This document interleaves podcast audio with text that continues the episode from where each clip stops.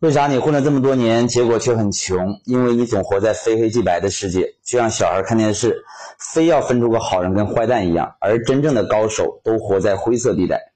早些年我还是员工的时候，有一次跟老板出差，很有意思哈。路过一片瓜地，当时呢就想买个瓜吃，可是瓜农又不在，我呢又想摘瓜，又怕被瓜农发现，犹豫的时候，只见老板从口袋里掏出了二十块钱，又掏出一张纸条，在上面写上。老乡你好，路上口渴，买您个瓜吃，这二十块钱给您放这儿了。写完之后，他把二十块钱和纸条都放在了瓜棚的旁边。我当时对老板的人品肃然起敬啊。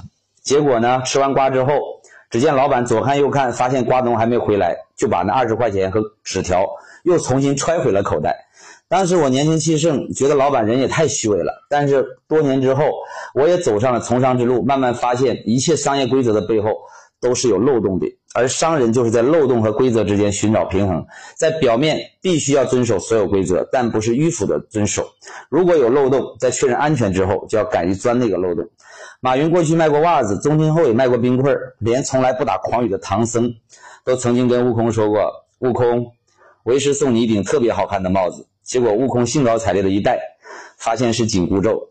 你听懂了没有？关注我，给你实在干货。拜拜。